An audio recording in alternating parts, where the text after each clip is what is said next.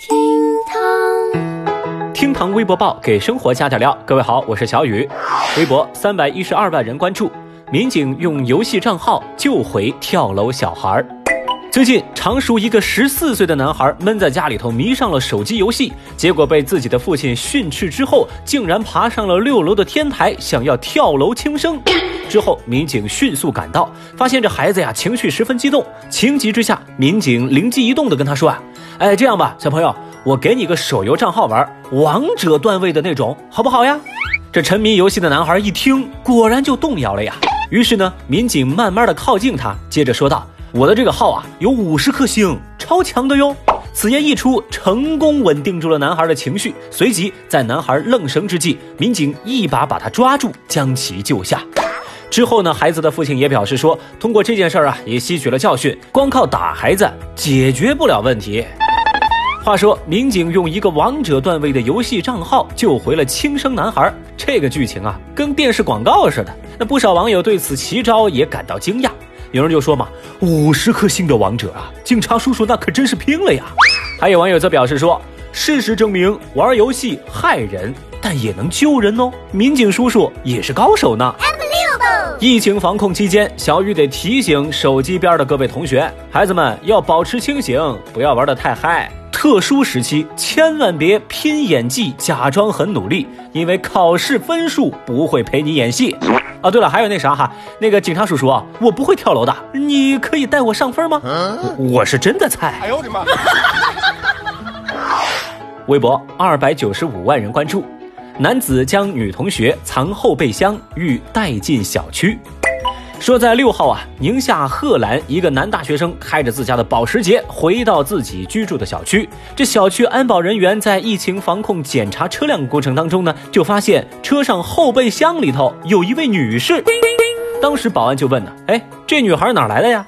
这个男孩二话不说，掉头就走。哦，那说到这儿哈，相信大家都看得出来这事儿不对头。虽然说这个可疑车辆没有进入到这个小区，但是后备箱怎么会藏个人呢？天哪！带着这些疑问呢，在男子开车离开之后，保安人员立马拨打了报警电话。当警方找到这个车主，这个男的呢，就向民警交代说，这后备箱的女孩其实是他的同学，自己跟这位同学啊好久没见了，想邀请他到家里头去坐坐。嗯，因为小区防疫的管控比较严格，他才出此下策。他们也不想给疫情防控添乱呢，于是，在排查出问题之后啊，赶紧掉头离开。一个字绝。最后，民警对其进行了批评教育。大爷，你先凉快吧啊！您看看呐。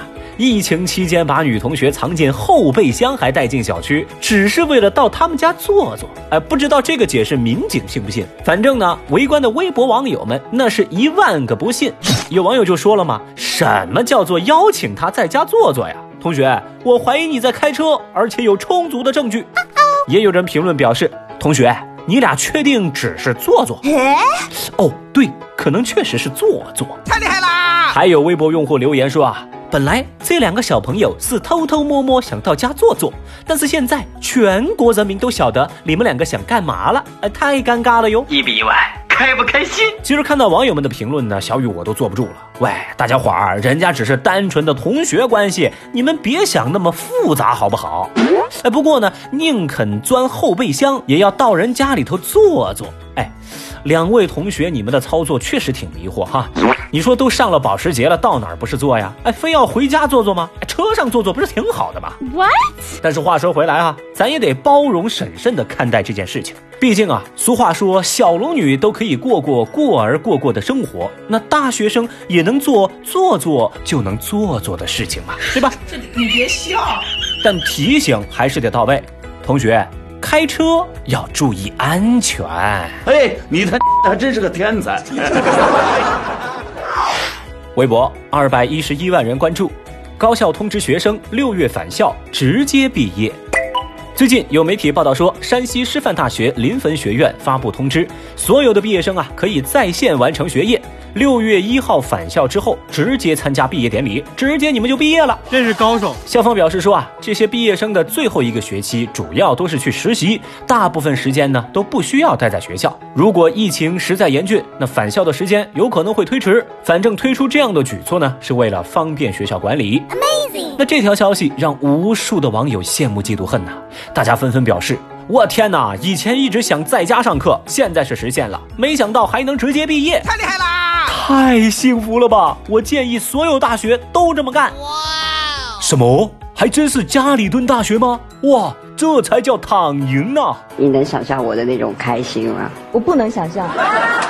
这正当网友们喜气洋洋奔走相告之时，山西师范大学临汾学院站出来辟谣了。他们就说了，网传信息纯属造谣，学校啊已经向公安机关报案了。瞬间，那些喜大普奔的网友们哑火喽。要说啊，这事儿一传出来，小雨我就知道那肯定是假的呀。各位，你们想一想，哪里有院校会让孩子们跳过一学期的学习就直接毕业呢？这么干不仅不负责任，还得损失一学期的学费呀，血亏！老这么说话，咱们以后还能不能一起玩耍了？微博一百九十一万人关注，黄石一小区公告称要捕杀流浪狗。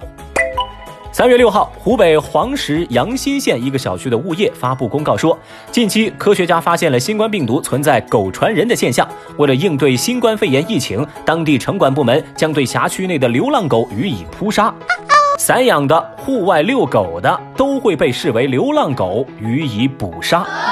这个消息被曝光在网上之后，引发了极大的争议，而巨大的舆论压力也让这家物业公司的经理站出来对此事表态。物业对媒体表示，因为当时给打字员传达这个事儿的时候呢有问题，打字员在输入文字的时候就把相关的措辞给打错了，所以才引起了现在的误会啊！网友们，你们误会我们了。现在呀，我们物业已经对公告进行了更正，而当地的城管部门也表示，捕杀的是流浪狗。有证儿的、有登记的宠物狗，他们不会捕杀。